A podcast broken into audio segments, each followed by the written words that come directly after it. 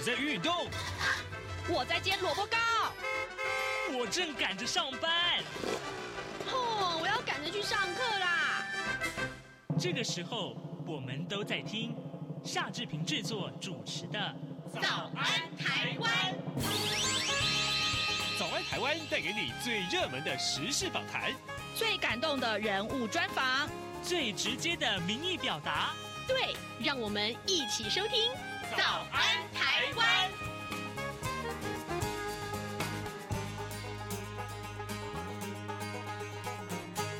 早安，台湾！我是夏志平。今天是二零二三年的十二月二十号，星期三，礼拜三。早安现场这个单元，今天我们为您邀请到资深的媒体人，同时也是专栏作家福泽乔乔哥来到节目当中，跟大家聊跟日本相关的话题。咦，这个礼拜一的时候，我们才跟这个刘老师谈过这个日本的内阁改组啊。今天我们来看一看日本其他什么样重要的话题呢？哎，你去日本玩是不是会常常需要日币、日元，对不对？哎，日元的这个甜甜圈啊，甜甜价，我只能想到吃的甜甜价呢，哎，这个就要过去了哦。我们待会请呃乔哥来跟大家讲一讲。为什么这个日元这个这么美好的这个呃汇价要过去呢？诶，讲美好这恰当吗？哈、哦，好，在跟乔哥聊天之前呢，这边有一点点时间来跟大家说一说各平面媒体上面的头版头条讯息。今天。我们来看看《联合报》的头版头条，就是周末的凯道要拼这个黄金交叉，谁要拼黄金交叉呢？就是国民党的这个呃总统候选人侯友谊啊。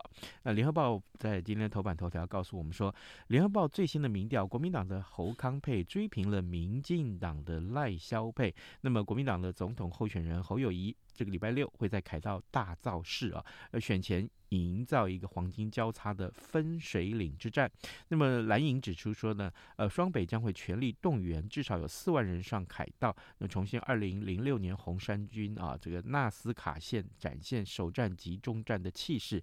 当然，呃，这些是联合报呃他们自己的报道，但今天呢也有一个讯息可以告诉大家，呃，第一场的电视政见发表会今天晚上就会登场登场。那民进党的总统候选人赖清德明天啊，将会启动唱土地的歌，拼咱们的希望啊！这个环岛活动，礼拜六啊，礼拜日啊，将会到中台湾跟北台湾。其中呢，二十三号前往南投、彰化、台中、苗栗、新竹县，还有二十四号北上桃园、新北、基隆、台北。那赖清德竞选总部规划说，呃，赖呢每到一个地方，都会在当地进行大型的排字活动。巡回全台之后，集结各地牌子的成果一并来呈现。好，这是有关于呃这个。啊，呃，联合报上面的头版头条的讯息，那么自由时报上面则是跟选举有关了，但是他提到是柯文哲，呃，也就是另外这一组候选人，民众党的总统候选人柯文哲日前才发表农业政策宣示要守护农地，但昨天却被踢爆他名下持分的新竹市隆恩段特定农业区农牧用地呢，停放了多辆的游览车，业者呢昨天坦承啊付费停车，呃，新竹市政。政府也派员前往搜证了。柯文哲回应说，他绝对不会赖皮，哎，该怎么处理就怎么处理，该怎么缴税就补啊。那么新竹市政府会调查清楚。呃，自由时报今天头版头条的标题是铺上沥青当游览车收费停车场，柯文哲遭到爆这个爆这个爆料说名下的农地并没有农用啊。这是自由时报上面的讯息。另外，《中国时报》则是提到了陈树菊啊，这位呃台东卖菜的阿嬷，呃，这个呃，我们他切入点是说的无耻课纲啊，引发了社会热议之际，那台东的爱心阿嬷陈树菊十九号回到云林县啊，也是他的故乡受奖，那他参站在这个国小的这个呃品德教育教材的这个研发中心前面呢，啊、呃，仰望墙上高挂的礼义廉耻校训匾额。他呢，呃，就说说小朋友最基本的教育价值就是品德啊，一念之差就会造成一生的后悔，给他们善念很重要，心善良，行动就会善良。好啊，这是这个《中国时报》上面所提到的这个呃陈树菊这位阿嬷啊，爱心阿嬷她的消息。现在时间早晨七点零五分十一秒，我们先进一段广告，广告过后马上来跟乔哥进行今天的访谈了。啊，老爸早啊！哎，起床啦！今天吃什么啊？哦，今天啊，我们来吃吐司加火腿蛋啊。嗯，好香哦！哎，爸，你在听什么啊？哦，我啊，在听中央广播电台的节目《早安台湾》啊。我平常最喜欢听夏志平主持的访谈了。哦，这个节目都在讲什么啊？新闻跟热门时事话题啊，哎，还有啊，报新闻而已哦，好无聊哦。哎哎，耐心听我说完嘛。早安台湾的节目内容不只是这样哦，除了每天最新的新闻内容，还会邀请各界的专业人士、学者来分享他们的见解哦。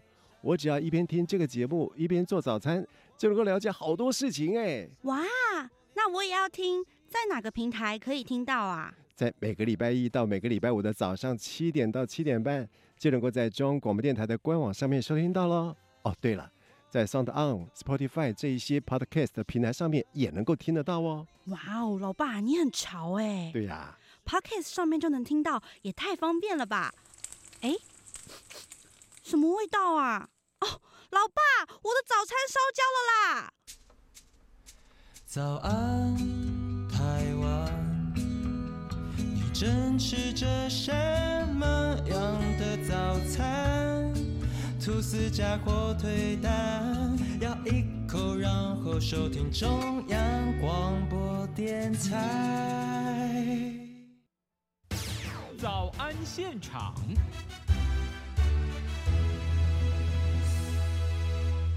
这里是中央广播电台台湾之音，您所收听的节目是《早安台湾》，我是夏志平。此刻时间早晨七点零七分十秒啊，哎，我们来看一看各位，我们今天为您邀请到资深媒体人、专栏作家福泽桥乔哥来到节目的现场，跟大家聊日本。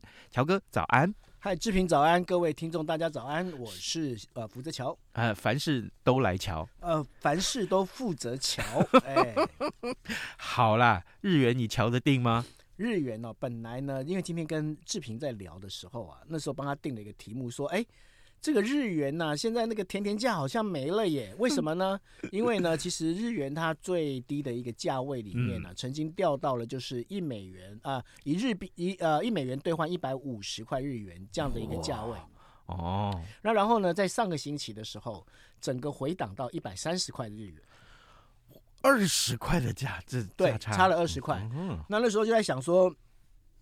所有的观察家都认为啊，嗯，因为昨天昨天日银总裁开会的时候啊，嗯，应该会放宽所谓的量化宽松这一件事情，嗯，结果，嗯，大家如果去看昨天的那个日元走势，会发现哦，嗯，出现了一个大陡坡，啊，为什么？因为呢，日银总裁说，哎，那个我们觉得呢，这个量化宽松这件事情呢，可能我们要从长计议，所以呢，我们等下再看一看。就他这句话一讲完之后，巴郎。日元又掉到一百四十三块。等一下，等一下，你你这样子讲，就等于我们的心情就像洗三温暖一样。没错，那所以呢，在这整个一个状况里面呢，大家会想说，那到底是什么时候会比较好？啊，哎，这个呃，这个乔哥，你先休息一下，没有关系啊，不要这么激动。我知道你很愤怒这件事情，因为你是没有没有愤怒，你知道为什么吗？为什么？就大家讲完之后，我立刻又换了换了台币。各位，这个乔哥哦，他。人生有一个座右铭，他说：“如果他不是在日本，就是正在去日本的路上。”对，然后我的银行账户是 我如果不是在换日币，就是在准备换日币的时候。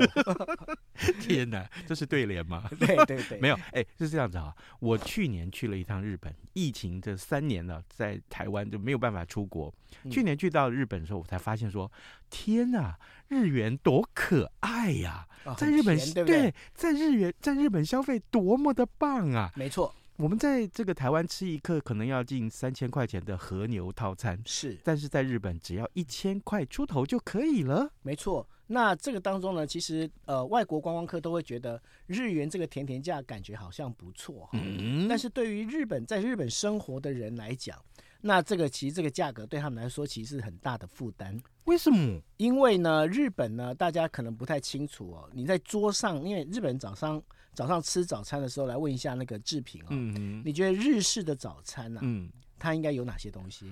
日式的早餐的话，这个应该哎，我知道日本人不喝粥啦，他们认为日本人是日本人是因为要生病才喝粥，对，所以我们在日本的这个餐桌上，其实看到的应该就是像我我记得像纳豆啦，对对对对，煎鱼啦，煎鲑鱼啦，对对不对？然后咸鱼咸鱼，然后一颗蛋呐，对对不对？就是那个玉子烧啊，对，好，不是吗？这边我问你哦，嗯哼。就是我们简单讲，如果是这样子的话，一碗白饭，嗯哼，一碗味噌汤，然后呢一个玉子烧，然后再一个纳豆，跟、嗯、呃一一只就是我们在讲的一片那个鲑鱼的煎鱼啊，嗯，你猜猜看，这当中有多少食物是必须要依赖进口的？哦，这样子我就了解，这样子我就了解，它大概会有七成左右。嗯所以呢，我如果跟大家讲说纳豆都必须要靠海外进口，大家听着就一定立刻傻眼了。日本不产纳豆吗？日本产纳豆，但是呢，因为过去日本在产纳豆的时候，因为人人事费比较贵，嗯，所以呢，它必须从海外进口，尤其是从美国，哦，因为黄豆啊这些东西价格相对便宜。那相对便宜的话，对他们来讲，今天我如果进口的话，我是不是我就是要用日元换美元？嗯，那我日元换美元，我现在。呃，一美元我可以兑换一百五十日元的时候，那是不是代表说，其实我的成本就拉高了？嗯，那然后包括我的鲑鱼，鲑鱼其实大部分都是从挪威这边产的，嗯，所以挪鲑鱼也必须要进口，嗯，那更不要讲蛋，日本有很多的蛋，其实基本上也是靠进口的。好，那这一些东西整个这样加起来，因为日本唯一没有靠进口就是它的白米，嗯，对，那除了白米以外，所以说这当中的话，我们在讲说一个普通的日本早餐里头啊。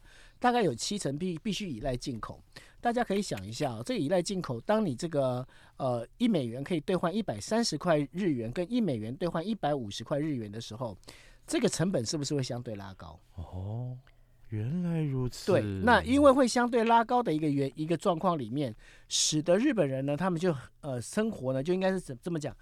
经济呢就一直没办法，就往往上突破。嗯嗯嗯。那没办法往上突破的一个状况之下呢，对于日银来讲，日银就很想说，我是不是要把这个量化宽松整个紧缩？因为为什么呢？因为呃，包括美国跟欧洲，他们呢其实都在做升息的动作。嗯。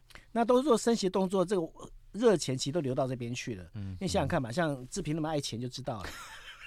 这个我放在日本银行，这可能它的利率是年利率是零点零零零零一，嗯嗯，但是 但是但是呢，在那个你不要太激动，我知道我知道我知道你很激动，没关系。但是呢，在美国的时候，它是零点二五，哇，那你就知道这差别有多大，是对不对？那这差别那么大的一个情况之下，我钱一定是流到海外去了。嗯嗯，好，那这样子的话，那就想说，那不行啊，那一定要把利息升高啊，问题又出来了。嗯，日本是一个靠所谓的出口的一个导向的一个国家，嗯哼，所以呢，对日本人来讲，他如果今天像 Toyota 在今年的一个整个我在讲说它的最后的这个所谓的那个呃报表里面，其实他们是获利的，嗯，他们获利的原因就是因为日元贬值，哦，所以呢，日银它本身其实它现在遇到的问题就在这一边，嗯，我到底是要升还是要降？因为升也不对，降也不对，嗯、是两任啊，真的是两任。好，各位听众，今天早上志平为您邀请到资深媒体人、专栏作家福泽桥。我们请乔哥在节目中跟大家来聊，从日元的这个呃贬或升来切入，为什么呢？因为过去这段时间以来，我们看到，我们只要去这个疫情恢复之后，我们只要去日本旅游，很多国外的观光客疯狂的前往日本啊，这个甚至于台湾这是日本观光客旅游的前一名、第一名、第二名。那他们这个大肆消费的原因，就是因为日元太便宜，就贬值到就是我们换去换的时候，在日本消费简直就是好像天堂一样，花钱都不是钱。但问题是，这个甜甜价啊，这样的一个好景要过去了吗？我们出发点是如此，不过呢，经过乔哥的解释，我们才知道，其实日本人呃，对日本人来讲，呃，他们国内的经济其实是一个很。因为日元的贬值啊，出现一个很大很大的两难之处，这也让我回想到，就是我们在礼拜一的时候找这个刘德海老师来谈的日本的内阁改组，所以这样子来看，日本人正在面临一个这样的一个糟糕的情况，呃，经济的情况，这也是岸田他声望一直不高的原因，听说已经降到三成以下了。对，岸田他本身其实比较大的问题，到我觉得重点在于他是一个口惠实不至。哦，对，就是说他其实他一直跟大家讲说，哎，我是一个很有很会听大家讲的人，嗯，但是呢，他的重点在于就是说他会听大家讲，可是他做不到，嗯，对，那做不到这样的一个状况之下，因为有很多的事情，其实有时候你当一个政治人物，你必须要有魄力，我们在讲的要有 guts。嗯哼，那你要有 guts，你要去做这些事情。可是对岸田文雄来讲，岸田文雄没办法做这件事情。他没办法做这件事情，最主要的原因在于，因为他是自民党党内的第四大派阀。嗯嗯，所以呢，前面其实有那个哥哥姐姐们都压在上面。是对他来讲，他想做什么事情，派阀的利益如果不行的话，立刻被打掉。嗯，那所以呢，对于岸田文雄来讲，这也就是为什么日本的一个呃，应该是说他的整个一个经济是到这个状况，可是岸田文雄好像一直都拖不动。的最主要原因，但是呢，我们要把话题要拉回来，就是说，那大家会在问，就是说，那我到底什么时候我来换日元？因为毕竟我要去日本玩嘛。嗯嗯嗯，对。那我给大家有几个建议啊。第一个建议就是说，呃，其实看到了这个就是价格不错的时候，其实你就可以阶段性的换。嗯，你不要 all in。对，因为你 all in 的话，其实老实讲，因为现在变化太大，嗯，因为像呃上个星期的时候，我本来还以为说日元大概就一百三会一直一直往上走了，嗯，就是说没完全没想到，就是说日银总裁呢，他基他居然在昨天的时候讲这句话，整个掉下来，对，那掉下来之后呢，当然我们就开始买，对，那买那当然就是这等于说是储存我们所谓的旅游资金，嗯，这是一个方式。那另外一个方式呢，其实也会建议大家啊、哦。就说，因为现在台湾的银行其实有很多的双币卡，嗯，就是两种货币，嗯，那两种货币卡的话，如果你真的是你经常去日本玩的话，其实我会建议你买双币卡。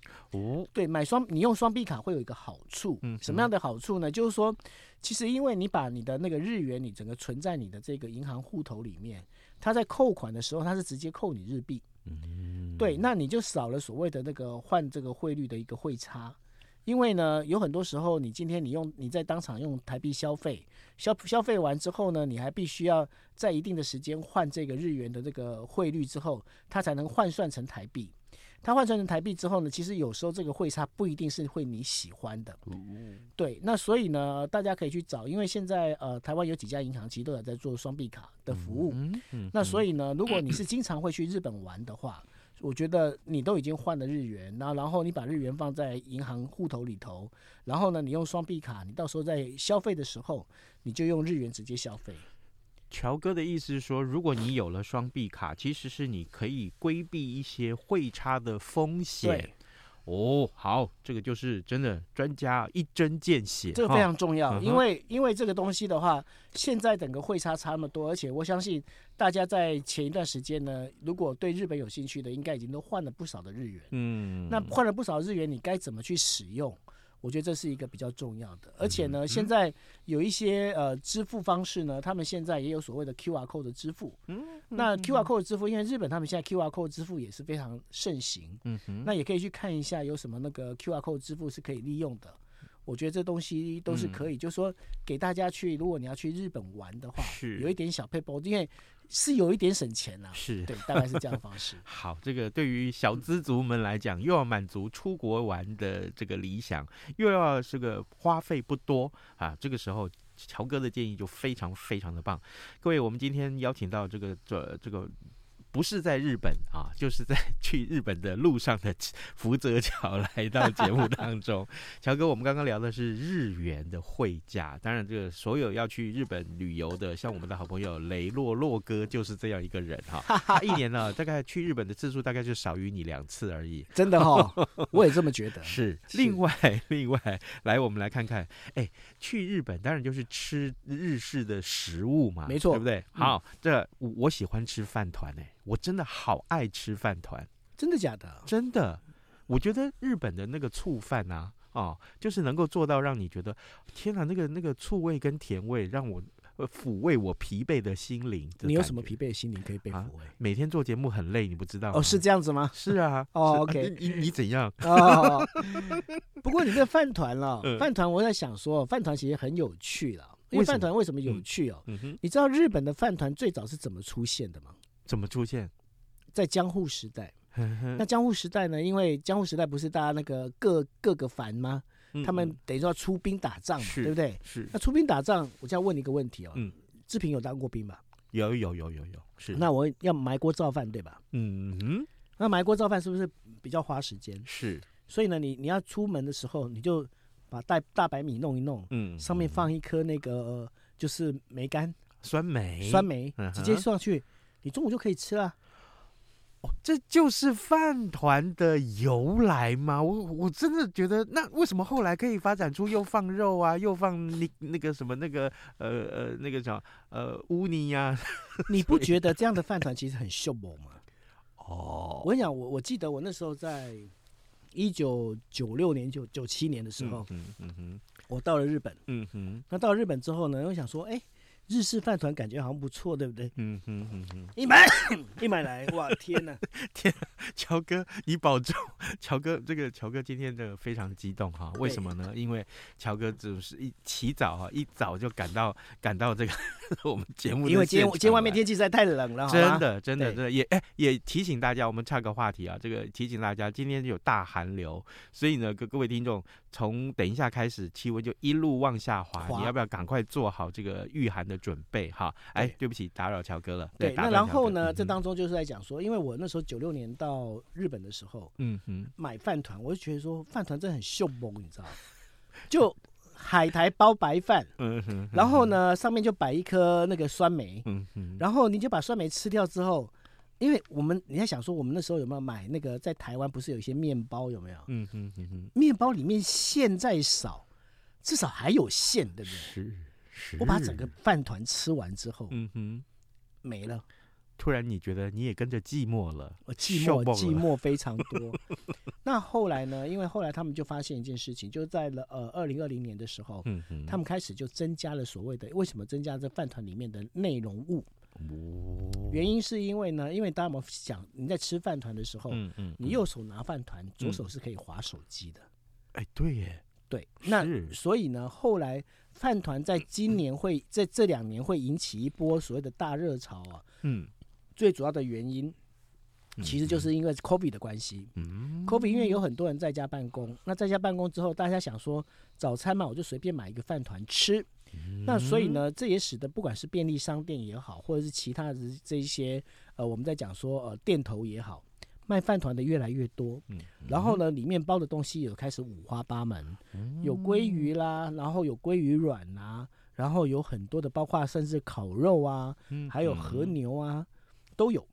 哇！但是重点出来了，因为刚刚呢，志平在提到，就是说，他说，哎，我喜欢吃那个饭的醋饭，对不对？嗯，对对对。我跟你讲，嗯，现在日本开始流行另外一种饭团，什么饭团？巴黎饭团。什么叫巴黎饭团？你你说那个法国巴黎那个巴黎？法国巴黎哈，现状呢？对，因为呢，功夫大来夫，哎，对，上山打老 虎，居然居然会讲日法文 啊！我我是谁呀？我那这个这个巴黎饭团的来由是怎么样？因为 JR 东日本那时候在疫情之前呢。他们就开始想要跟欧洲这边多一些接触。嗯，那法国人呢，其实是相对的是比较喜欢日本食物的。嗯，所以 JR 东日本他们在疫情之前，他们就已经推了一一波所谓的 JR 东日本的便当。嗯，那推便当过去之后，这法国人呐、啊，他们吃到便当觉得哇，Merci。对，可以比啊，可以比啊，太好了。对，对，那然后呢？然后吃完之后就觉得哇，这个太棒了。嗯。那后来呢，就呃从便当开始衍生，变成的就是说做了呃御饭团。嗯。那做御饭团之后，可是法国人有个问题。嗯哼。法国人怎么可能去吃酸梅？哦，是。那你知道法国人怎么去把它变形吗？对啊，那拿什么东西来取代或添加吗？对，他他就把白饭哦。嗯。跟橄榄油啊混在一起啊，他就不放醋了啊。对，那橄榄油混在一起之后，然后外面包什么？包那个生火腿。啊，对，那这个就是所谓的法国饭团。哇，你有没有你有没有发现一件事情？法国人根本就是把原本面包该有的地位，把它换成白米饭。哇，你看你你刚刚说白饭加橄榄油，白白饭用橄榄油先拌和一和，对对对，然后再做成饭团，然后加火腿，然后外外面再包，就是不管是起司也好，或者是生火腿也好。哇，我爱耶，真假？我想象就觉得这是一个很棒的食物哎。是，而且呢，你要想说法国哎，嗯，那然后呢，后来呢，这样的一个法国饭团呢，就是因为很多像。呃，志平这样子，对不对？嗯、就是明明就不会讲法文，嗯、那硬要挤去法国那样的人，然后在日本这一边，嗯、然后呢，然后就日本他们最近就开始在流行巴黎饭团。哇，对，那巴黎饭团就开始来做这样的东西。嗯、所以说，现在呢，在日本的饭团除了日式饭团之外，嗯嗯，嗯还有巴黎饭团，但是还有一个不要忘记，不要是什么呢？台湾饭团。台湾饭团，对，台湾饭团要加什么？台湾饭团就是台湾的这个，呃，就是有点像橄榄球的这样的一个饭团。对对对，在日本现在开始流行。